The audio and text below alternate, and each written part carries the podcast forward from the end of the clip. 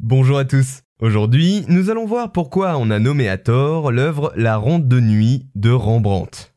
Le très célèbre peintre néerlandais Rembrandt est une des grandes figures du mouvement baroque. Il a entre autres contribué à renouveler le genre de l'autoportrait et du portrait de groupe, tout en se démarquant par le traitement qu'il faisait de la lumière dans ses peintures, que l'on nomme alors clair-obscur. Mais d'abord, saviez-vous que Rembrandt n'est pas le nom de l'artiste, mais bien son prénom? En effet, à sa naissance en 1606, le peintre et graveur de l'école hollandaise se prénomme Rembrandt Armenzoen van Ringe. Il gardera par la suite son seul prénom pour signer ses œuvres, ce que l'on peut comprendre en imaginant le gain de place et de temps fait en abandonnant son nom de famille pour son travail. Parmi une œuvre importante, il ne laisse pas moins de 400 peintures, 300 eaux fortes, un procédé de gravure et 300 dessins. On peut citer de nombreuses pièces majeures, mais celle qui nous intéresse aujourd'hui est la peinture La Ronde de Nuit. D'abord, quelle est l'histoire de ce tableau? En 1942, Rembrandt reçoit une commande d'une partie de la compagnie de la milice bourgeoise des mousquetaires d'Amsterdam pour décorer une salle de leur siège. On lui demande de faire un portrait de groupe représentant une partie de la milice contre 1200 florins. C'est alors une commande prestigieuse. Pour comparer, le salaire annuel d'un ouvrier de l'époque était d'à peu près 250 florins.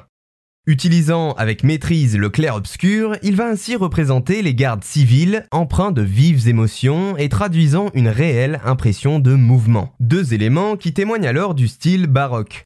Mais alors, pourquoi a-t-on nommé cette toile la ronde de nuit à tort.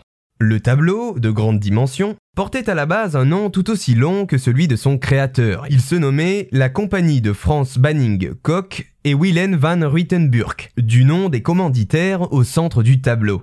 Mais au XIXe siècle, le tableau reçoit le surnom de la ronde de nuit, qu'il gardera au fil du temps, à cause de son encrassement. Et oui, à la base, l'œuvre est la représentation d'une scène diurne, c'est-à-dire qui se passe en plein jour. Mais le vieillissement du vernis et la saleté donnaient une impression d'obscurité sur la toile. De plus, le liant compris dans la peinture contient du bitume, comme dans le radeau de la méduse de Jéricho, ce qui a également tendance à l'assombrir avec le temps.